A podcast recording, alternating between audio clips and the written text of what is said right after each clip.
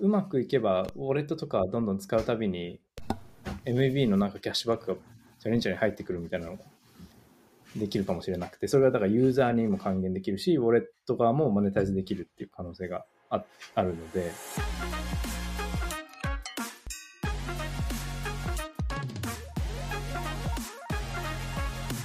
はい、えー今週も BeSpeak のポッドキャストへようこそ。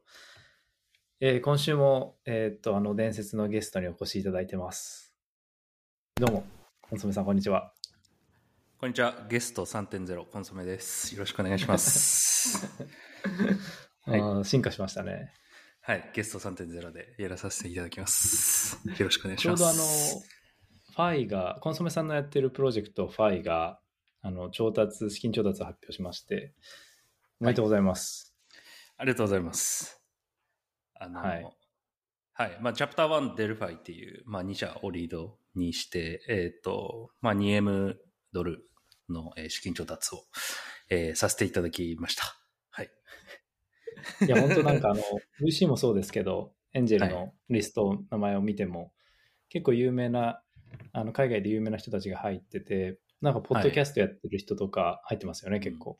それこそ。そうですね。結構、あの、イーサリアムの、まあ、コアの、えーまあ、インフルエンサーを中心に、えっ、と、エンジェル入ってもらいました。バンクレスのお二人とか、えーサッサーのとか、あとは、まあ、スドスアップ作った、あの 0x モン、オーベンとかえーはい、とか、とか、まあ、結構、もうそうあの、はい、たくさん。はい。中国曰く、はいまあ、エンジェルがめちゃめちゃ多いので、あの、まあ、ディールを巻くのがめちゃくちゃ大変だったと いうことです。まあ大変でしょうね。うん。はい。いや、大変だと思います。はい。お疲れ様です。どうですか？しかもちょうど、逆に、あの、コーヒーさんは、うん。なんか、あんま話せる範囲でいいんですけど、はい、あ、いや、苦労してますかその大変だろうなっていうのはすごいよくわかりますし、多分その、はそれ、僕らの感じてることと一緒で、その、時期的に、その、一番大変なベアマーケットの時に多分やられてたと思うんで、調達環境、そんなに良くなかったと思うんですよね。その、マクロ環境も悪いし、はい。まあ、クリプトはクリプトでテラルなショックがあって、FTX もあって、結構大変大変でしたか？そうですね。もう本当にギリギまあそうで、話し始めたのが、そのチキン調達関連の話をし始めたのが、本当に、あの、テラルナとかの直前だったああ、んです直前だったんですね。直前だったんですよ。ああその時はじゃあ、はい。いイケイシャッター閉まりかけギリみたいな感じでした。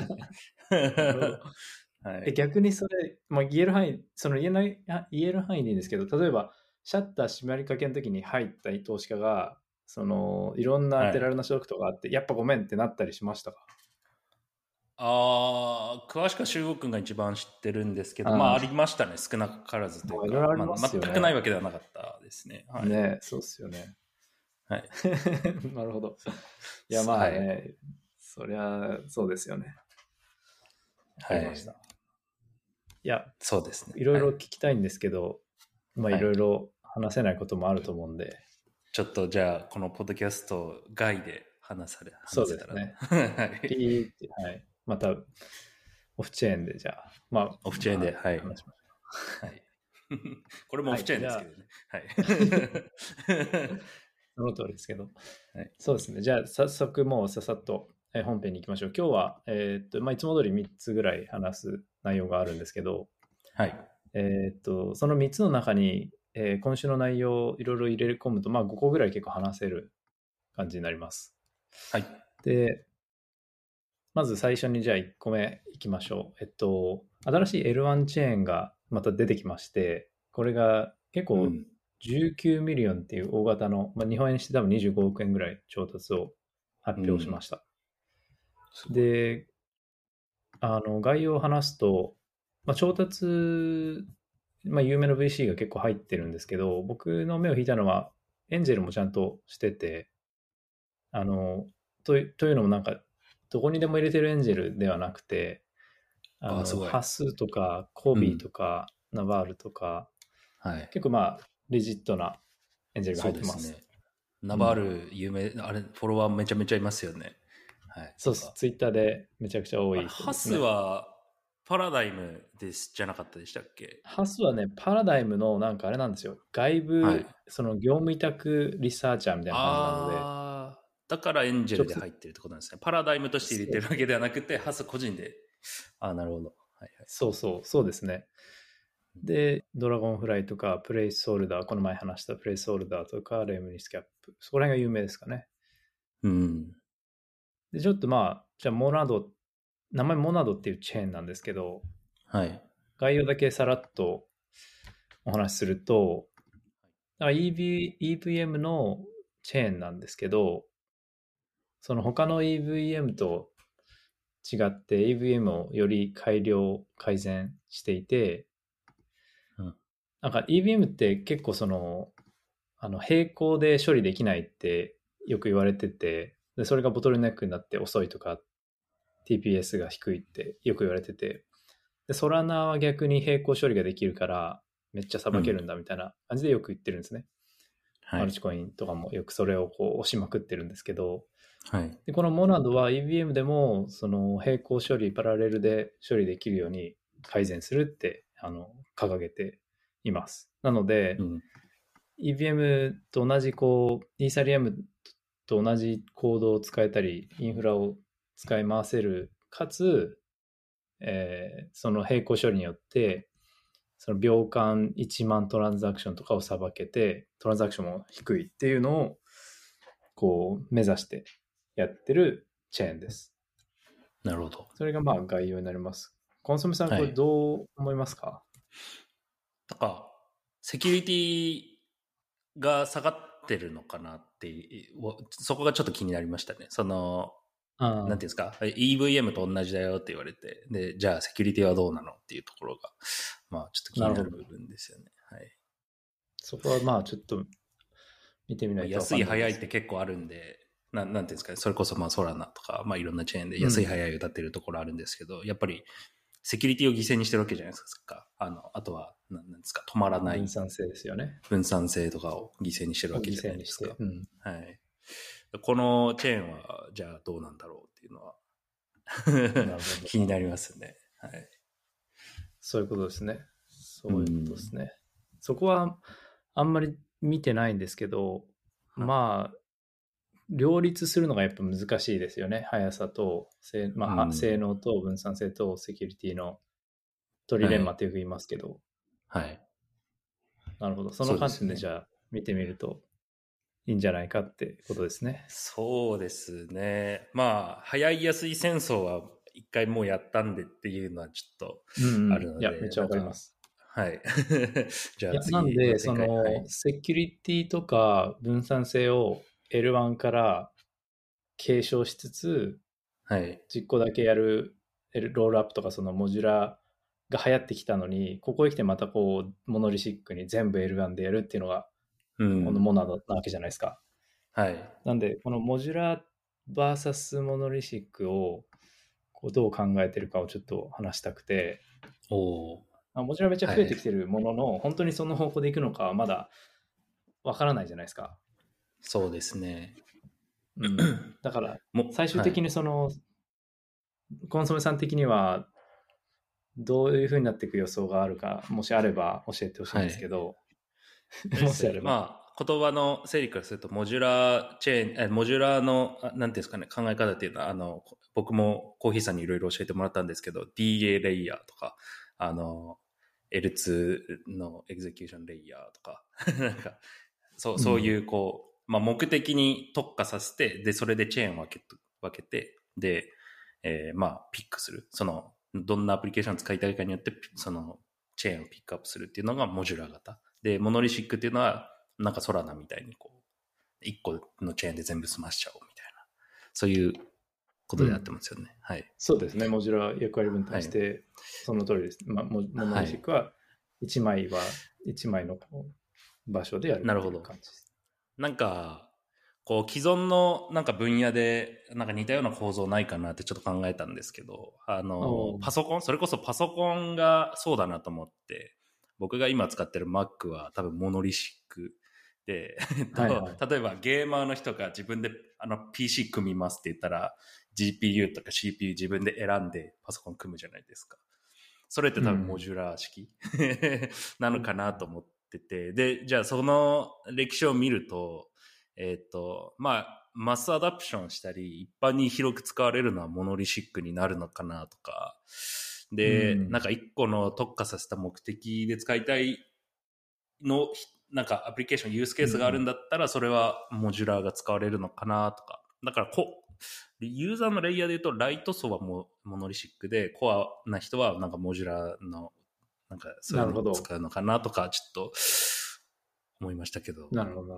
その、パソコンのアナロジーだと類、類似させると、そういうふうにも考えられるってことですよね。はい、そうですね。でも、そうか、そうか。はい、で、今の話をちょっと整理すると、でモジュラーの方はよりこう、特化、専門特化したユースケースが、こう、として使われるみたいな、例えばゲーム専用ロールアップとか、そうですね。そういうことですよね。はい。で、すごい幅広いなんか一般的な、なんでしょうね、ペイメントとか、NFT のちょっとしたアートとか、うん、そういうのはもうイーサリアム L1 とかモノリシックにやるっていう感じかもしれない、ね、かなと、そうですね。まあ、パソコン？デスクトップ PC っていうものに絞って、はい、まあ演繹するのであれば、そうかなと思ったんですけど、うん、どどうですか？コーヒーさんはなんかどのようにお考えですか？いやー、今の話は初めて考えたんで面白いですけど、はい、僕はそうですね。いや、なんか、あれじゃ、あれですかね、この前もちょっと話したように、モジュラーの構造だと、使い勝手は、はい、使い勝手というか、その、いろいろあの柔軟性があっていいものの、うん、いろいろこう分断しすぎちゃって、はいはい、コンポーザビリティが消えちゃうというか、せっかく A で用意したものを B 上で使えないみたいになっちゃう、はい、なっちゃいかねないんで、うんまあ、そこら辺が解決できれば、多分モジュラの方がいいんだろうなとは個人的に思います。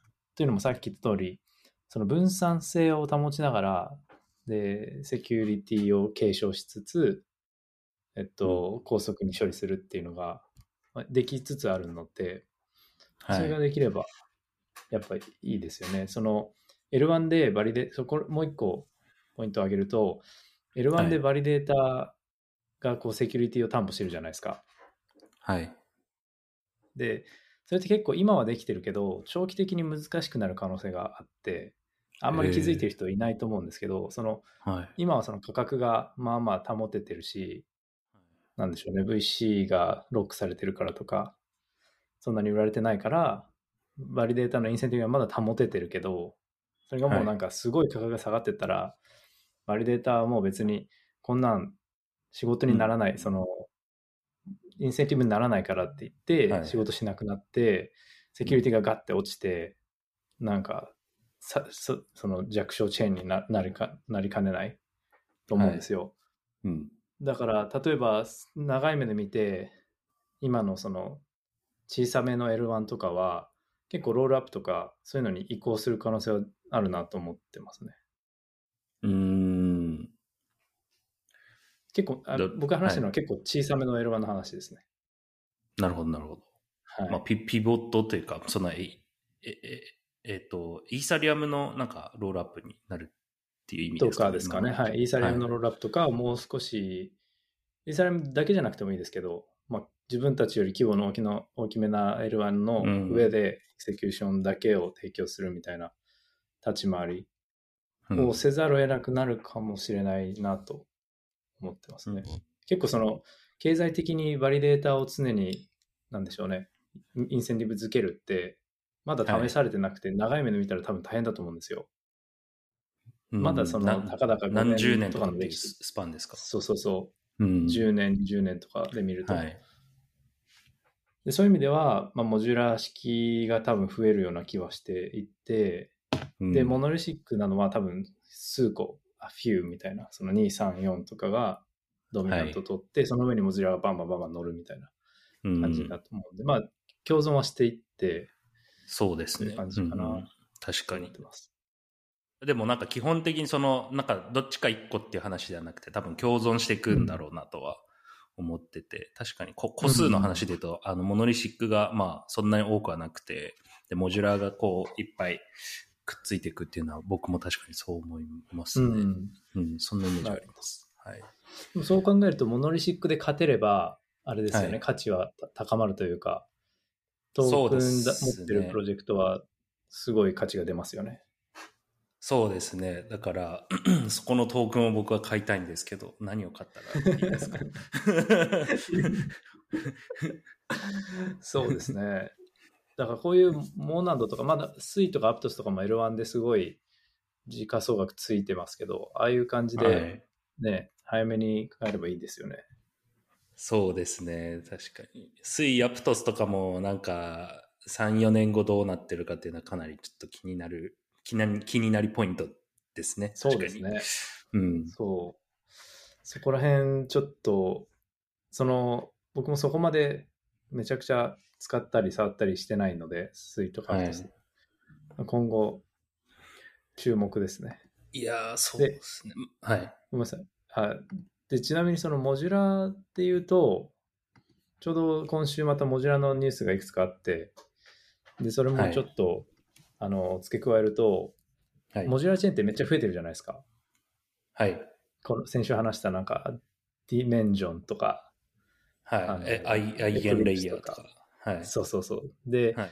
で、 Celestia を使ってるチェーンとかいろいろあるんですけど、はい。その、モジュラーチェーン、いろいろがあるがゆえに、まあ、自分たちでエクスプローラー作るの大変なので、それをまとめて作りますよみたいなプロジェクトが出てきて、作りますというか、見れますよっていうエクスプローラーが出てきて、うん。これなんだっけな、えっと、 Modular Cloud っていうプロジェクトなんですけど、すごいっすね。もうそこにめ、まず、もう目、目をつけてるんですね。すごいな。いい、メイクセンスというか、そのいい目の付けどころだと思いません、いや、絶対必要だし、なんか、うんいいと思います。ななんですかねあ ス。スピード感もすごいいいし、絶対ニーズあるじゃないですか。そうですニーズは。まずあることは絶対なんで、もうそこを抑えるって強いなって思いますね。そうそう。だからすごい、あいいところ目つけたなって思ったのが一つで、うんで。調べてみると、まあ、もう1.76 1.6ミリオンぐらい調達はしてるんですけど、えっと、投資家の顔ぶれ見ると、やっぱり、モジュラーブロックチェーン推しのこう人たちで、例えば、はい Maven 11とか、Maven 11とか、 Blockchain Capital とか、はいあとあの、あれです、 Celestia とか Eclipse とかのチームが投資してるんですね。うん。だから、あの、今、プロトタイプ見ると、デモかな？デモ見ると、その先週話した rollups とか、わかります？か、はいロールアップ、アプリケーションのアップ、 rollups とかはい。も書いてあって、えっと、 Dymension Hub とか、まあ、そういうちっちゃい modular chain がいっぱい、こう、フィルターできるようになってて、うん。もともとはなんかセレスティアの、なんだっけな、なんか、チームに、こんなん作ったらどうだみたいな提案をしたら、自分たちで調達してやれみたいになって、一緒にこう、助け合いながら作ってたプロジェクトが、はいちゃんと調達したっていう感じらしいですね。うん。確かに、これはめっちゃメイクセンスしますね。で、API で稼いでっていうことですよね。そんな。ね。いいなこれ。まあ、エクスプローラーのでも、その、イーサスキャンとかって、あの、広告で稼いでるんですかね、あれ。ちょっとだけ。あ広告もありますよね。あと API もありますよね。うんあ、有料版あるんですね。有料版というか、その API でリクエストごとにうん。あったと。か制限かけてみたいな。うんあ、そうなんですね。確かにエクスプローラーって微妙に使い勝手悪いというか全部あの分断されてるんでうん 一括で見れたら嬉しいなはありますよね、それこそいますよね。あのなんかデバンクザッパーとかその使い方してるそのイーサスキャンとかじゃなくてデバンクザッパー見て自分のいろんなチェーンの活動を一個の一箇所で見るっていう使い方してたりするじゃないですか。でなんかその方が便利なんでなんかあのまあ多分モモジュラーになったらより加速するんでしょうけどこっちのチェーン あっちのチェーンとかなんかいろんなチェーンができて、でそれを一箇所で見れるっていうのはかなりあのありがたいんだろうなとうん思いますね。そうですね、うんアプリごとにチェーンができるってイメージになると思うんで、モジュラーエコシステムの方は。まあ、すごい数にな,、なるんで、まあ、そこはうん。ね、まとめないと多分きついでしょうね。そうですね。うん。まあ、それも、それに関連してなんですけど、その、今度はそのノーコードで、技術者じゃない人がポチポチしながら、はいクリックしながら、オプティミスティックロールアップをこう作れるっていうのが出てきて、すごいっすね。で、これはでも結構前から実は、あの、コンステレーションっていう名前で作ってたんで。すよ。はい。もともとなんか、なんか NFT のなんか面白いプロジェクトをやってて、イーサーグローバルかなんかのハッカソンで僕見つけてコンタクトを取ってへなんかえ。連絡した時に、いやもうこのプロジェクトはやんないで、なんかゲーム用のロールアップを俺は作るんだみたいなことを彼が言ってて、はい。で、久々に見たらこの、このか、なんていうんですかね、か、カルデラっていうプロジェクトになってて、うん。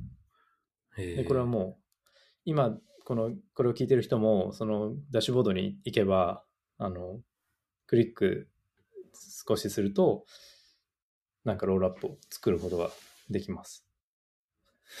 っていう。すごいですね。そんな、うんなんかノーコードで自分専用のロールアップ作れますみたいな、そんな 世界観正直でもこれどうなんでしょうかね。ここういうのは流行るかどうかわかんないですね。ノーコードの需要があるのかっていう。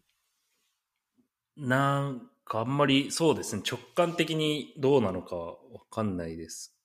ね、うんそのなんかそれこそコンポーザビリティとかそのインターオペラビリティみたいな部分がすごい気になる部分ですよね。これ作って、うんで他のアプリともまあ問題なく相互作用できますよっていう話であれば、ああ、いいじゃんとは思いますし、あとまあセキュリティがどれぐらい犠牲になってるかもまたちょっと気になりポイントではありますね。そうですね。うんこのカルデラに関しては、はい。あの、セコイアから、セコイアとドラゴンフライかな？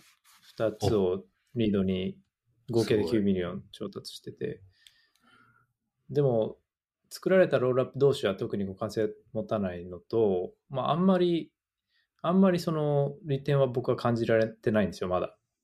なので、ちょっと今後どうなるか次第で。ですけど、うん、疑問ですね。どういう需要があるのか正直わかんないです、個人的には。その先週話したディメンジョンとかの方がまだわかるというか、そのロールアップ同士で、あの、うん IBC で通信できたりとか、アセットをネイティブにブリッジできるとか、はい。で、そセキュリティ的にもそっちの方が、あの、高いので、うん。ということで、ありがとうございます。ちょっと1個目はこういう L1 と、あとはその L2 とか、そういうそこら辺の話でした。はい。なんかありますか？大丈夫ですか？次行っちゃって。大丈夫です。また、あれですね、その、L1 戦争が3年後、4年後とか、また起きるのかなっていう、はい、予感をまあ、しておりますす。よね。はい。定期的にね、あの、改善されたものがポコって出てきて、戦いが始まるみたいな。インターネットも OS いろんなのできたり、作られたりして、こう、群雄割拠だった時代あるじゃないですか。そのなんで、なんか、それ、それをまたななぞる感じなのかなとああ、かなるほど。思ったり。確かにはい。そうですね。昔なんかアバランチの人が、いや、なんだっけな、L1 は複数あっていいんだ。俺らはなんか、Apple とはい Android のうん OS だ、みたいなこと言ってて、うんまあまあそういう感じで、うんうん競争があった上でも、それでも2、3個は、こう、主流になるっていう。で、1個だけじゃないよっていうことは言ってましたけど。そそうですね、確かに。うん、なんかそれをなぞる気はしてますね。うんはいあとは何かあった時に対比先があるのはすごい大事なんで、その必ず1個にはならない。で、多分2、3個になるとは思ってますので、うんまあ4個とか。うん、確かに。はい。じゃあ次は、えっと、これも面白い内容なんですけど、えっと、カリブリオって読むんですけど、読むんだと思うんですけど、カリブリオっていうプロジェクトが、まあ、ちょっと小規模に2ミリオンぐらいを調達しまして、で、これはジャンプクリプトとかが、えっと、リードになってます。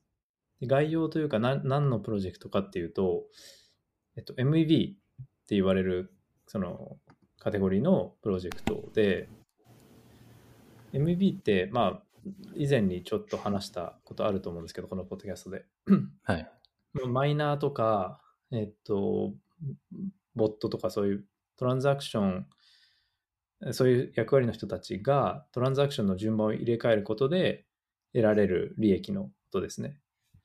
で、はい。悪い MEB の例で言うと、まあ、フロントランニングとか、で、それは人のトランザクションを見て、で、先にそのトランザクションより先に、えっと、自分でトランザトランザクション作って、なんか価格を変えたりとか、先回りして利益を得るっていうのが、まあ、フロントランニング攻撃とか言われるんですけど、そういうのが、えっと、悪い MEB の例で、で、はい。必ずしも悪くなくて、いいわ MEB は、例えば、まあ、アービトラージとかをして、価格のその、スえースプレッドが縮まるとか、ベータなレートでユーザーはトレードできるとか、まあ、そういはい。う良い側面もあるのが、えっと、MEB なんですけど、はい。まあ。ここも結構かなり、あの、研究がこう、盛んな分野で最近。それ関連のプロジェクトではいございます。で、何かというと、すっごい簡単に言うと、その、はいトランザクションを作る、作ってブロードキャストするウォレットとかノードの人たちと、MB でお金をゲットしようとするボットをこうマッチングさせる、なんか役割、サービスみたいな、インインフラ、はいインフラなんですね。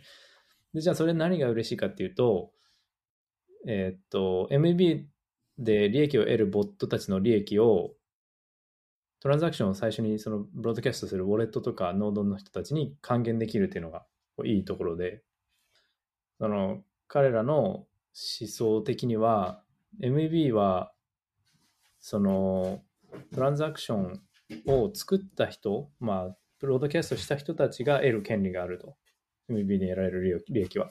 うん。その MB を作るために努力したボットとかも、もちろん、えっと、利益を得る得るべきだけど、そのトランザクションを最初に作った人も、その人たちがいなかったら利益は得られなかったわけなので、そこにも還元しようっていうのがこう思想ですね。うん。だから MB キャッシュバックとかいう、こう、ブログとかドキュメントでは書いてあります。うん。これだから、うまくいけば、ウォレットとかどんどん使うたびに、MAB のなんかキャッシュバックがチャレンジャーに入ってくるみたいなのができるかもしれなくて、それはだからユーザーにも還元できるし、ウォレット側もマネタイズできるっていう可能性がああるので、ああ、なるほど。新しいビジネスモデルが生まれるかもと思ったんですけど、コンソメさんどう思いますか？はい。えー、いや、今の最後の結論を聞いて、あ、なるほどと思いましたね。そのウォレット事業者とかのなんか新しい収益源 になる、なりうるポイントっていうことですよね。そうです。うんうん。ウォレットとか、あとはブリッジとか、そこら辺のなんかトランザクションをこう、を動く、あの、伝播させる役割の DAPS とか、はい。とかがいろんな機会を、まあ、自分たちで見つけなくても、ボットとかの力を借りて収益ができるっていう。うん感じねボットからすると、その MEV のなんか機械が見見つけやすくなってるっていうメリットがあるんですかね。あ、そうですね。そうです。なあ、なるほど、なるほど。そうじゃないと、まあ、そうですね。使う理由がないので。はい。でそのボットとかの人は最近サーチャーって言われてるの知ってますか？いや、知らないですね。あ、なんかサーチ、検索、はいサーチとかあるじゃん。サーチっていう、その、とにかくお金になる機会をサーチしてるんで、サーチャーって言われるんですよ。結構。はい。はい。で、この、その、カリブリオっていうプロジェクトも、もともとサーチャーとしていろいろ機会を見つけてて、そういう研究というか、もしくはトレードとかを結構やってたりとかしてた人たちらしいです。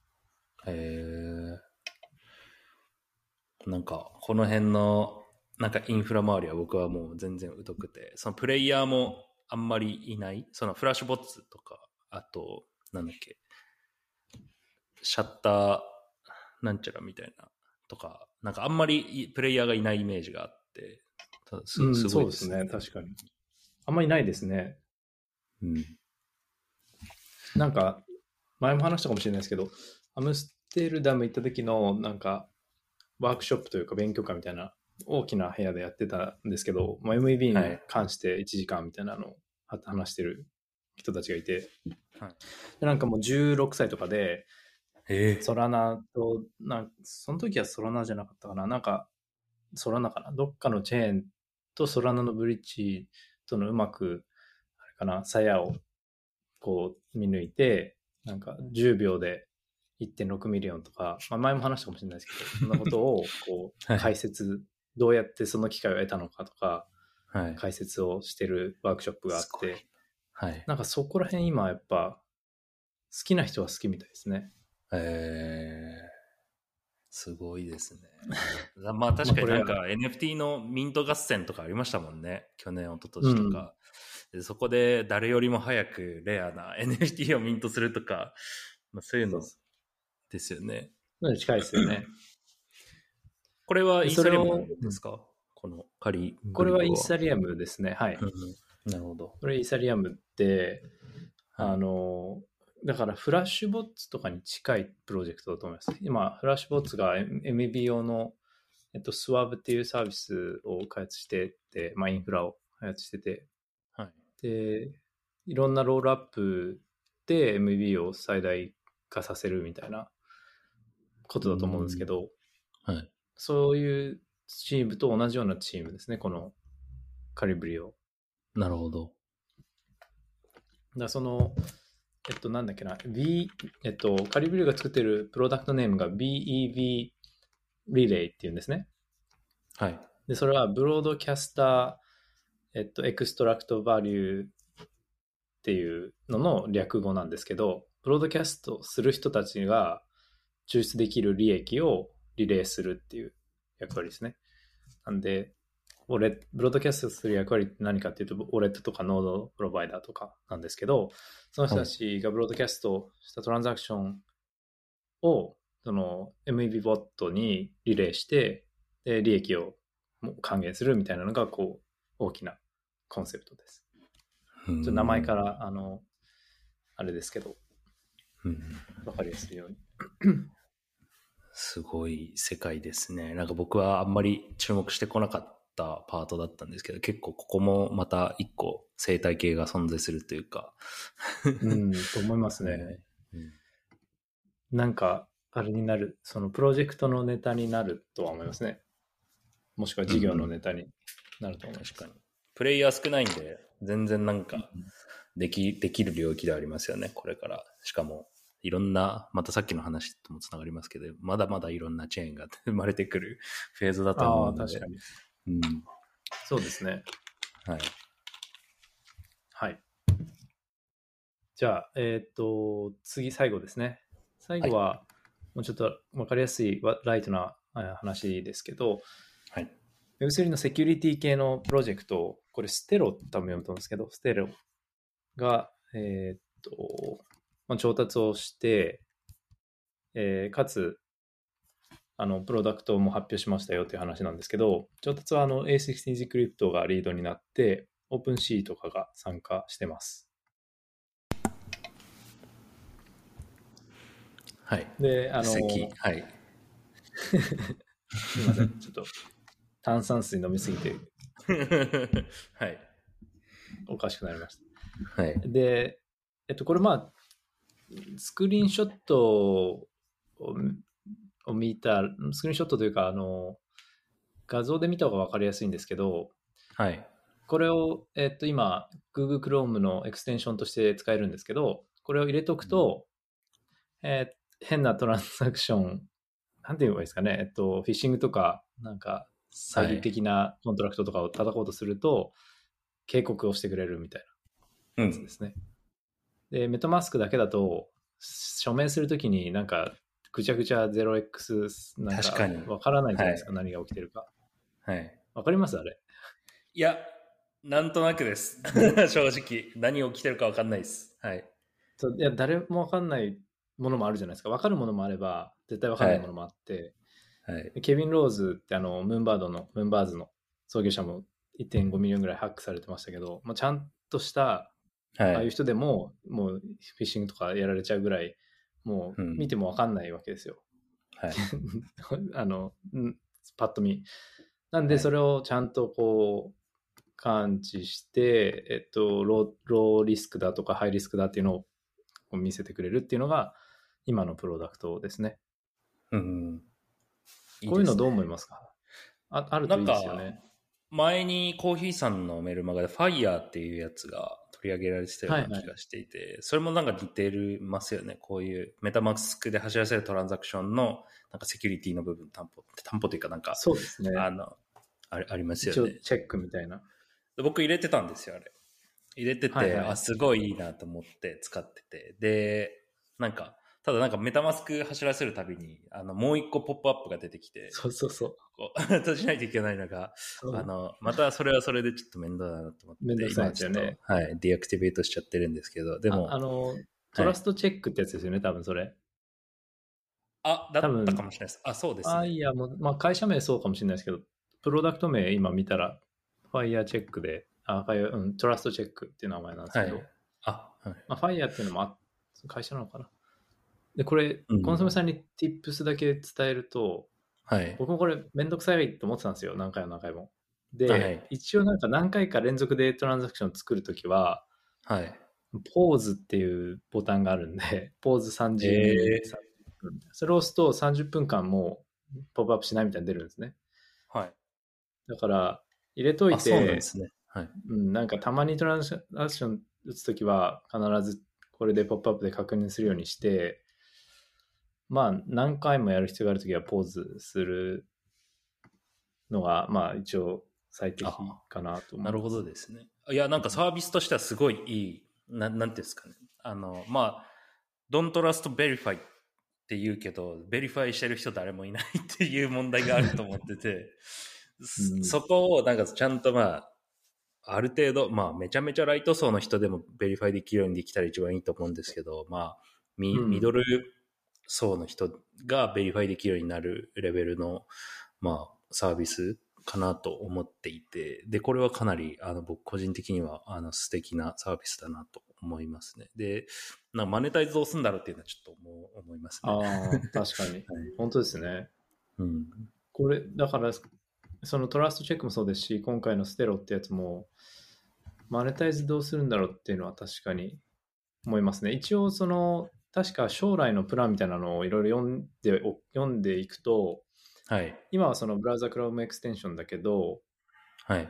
あの、将来的にはアプリとかが組み込めるような、うん。こう、組み込み式のバージョンを開発していくって言ってるんですよ。まあ、そこでなんで、その開発者側が、あ普通にはソフトウェアライセンスとして払うとか、まあ、うん。クエリごとに、その API 叩くごとに払うとか、そこら辺のなるほど。流通的な、その、確かに。マネタイズなのかな。あとはサブスクとか、なんかそういう。あ、そうそう。そうですね。はい。サブスクもね、全然いいと思うんですけどね。そうですね。なこういうのにうん。関して言えば、なんか全然あり、ありな気はしますね。その、はい月額いくらって払ってるだけで、その、1. 点何うん M の、なんか詐欺に合わないんだったら全然払うっていう感じですよね。そうそう。そうですよね。うんあ、そ、ちょっとそれで思い出したんですけど、ちょっと、あの、セキュリティ全然関係ないんですけど、サブスクで思い出したんですけど、ちょっとコンソメさんに共有したくて、あの、毎回言ってる、 Castaways ってゲーム あるじゃないですか。はい。あれ面白いのが、サブスク、ディスコードのサブスク課金2、3ヶ月ぐらい前に始めたんですよ。ほで、はいユーザーはなんか月9ドル、あと月49ドルみたいなの選べて2つぐらいあって、う。はい。で、一番最高の49ドルとかに入ると、はい。なんかまあ49、49ドルかな？違うか、9ドルかな？まあ、そんぐらいかな？そあまあ、そんぐらいのに入る、サブスクすると、まあ、ディスコードのあるチャンネルに入れて、うん。でそこでいろいろファウンダーとコミュニケーションできるのと、僕は入ってないですけどね、できるのと、そのフリー NFT が次あるときに、エアドロップのホワイトリスト対象になる、もしくはなりやすくなるとか、いうふうにしてて、あはい。新しいじゃないですか。まあゲームプロジェクトでディスコードで課金して、マネタイズして っていうことやってて、はい。なるほどと思って、どう思いますいかやでも、いや、わかるなって思いますね。その、 free to own のプロジェクトの、なんていうんですか、マネタイズってやっぱまだ模索中だし、なんなら、まあ、うん。なんですかね。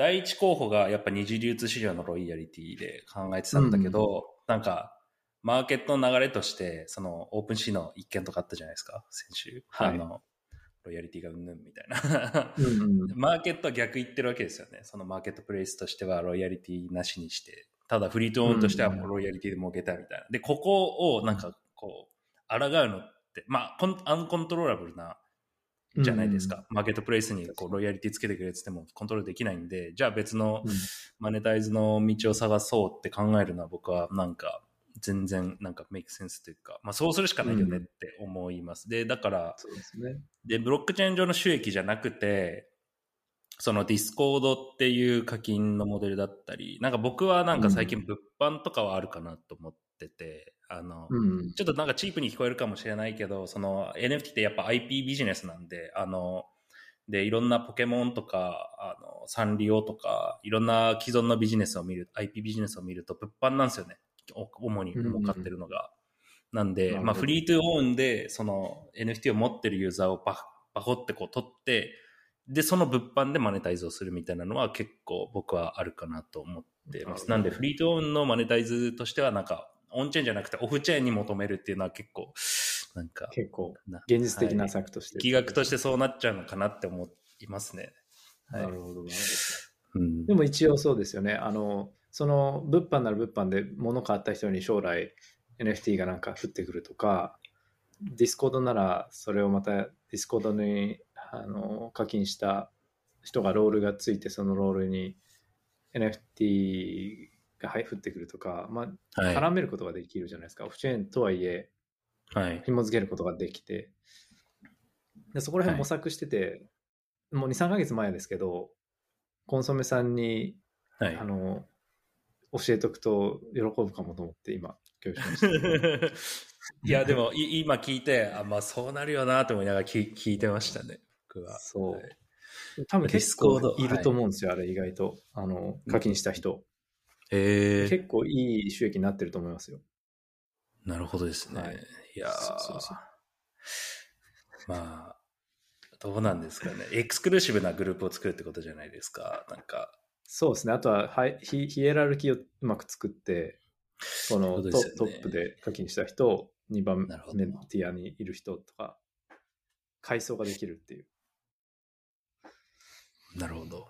まあ、そこはなんか思想というか、あれ次第ですね。プロジェクトの思想次第そうっです。すね。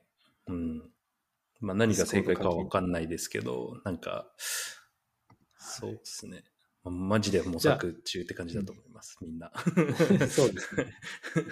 でちょっとす、あの、サブスクの話にそれちゃったんですけど、はいまあ、さっきのセキュリティのツールに戻ると、こういうの入れとくと、まあ一応危ないのが感知できるんで、いいよねっていうのがお互いの多分感想で、はい。で、それ以外でじゃあもうちょっと広く見たときにス、スキャムとの戦い方みたいな、もしくはなんかうん tips みたいなのはありますか、コンソメさん的に。僕ですか？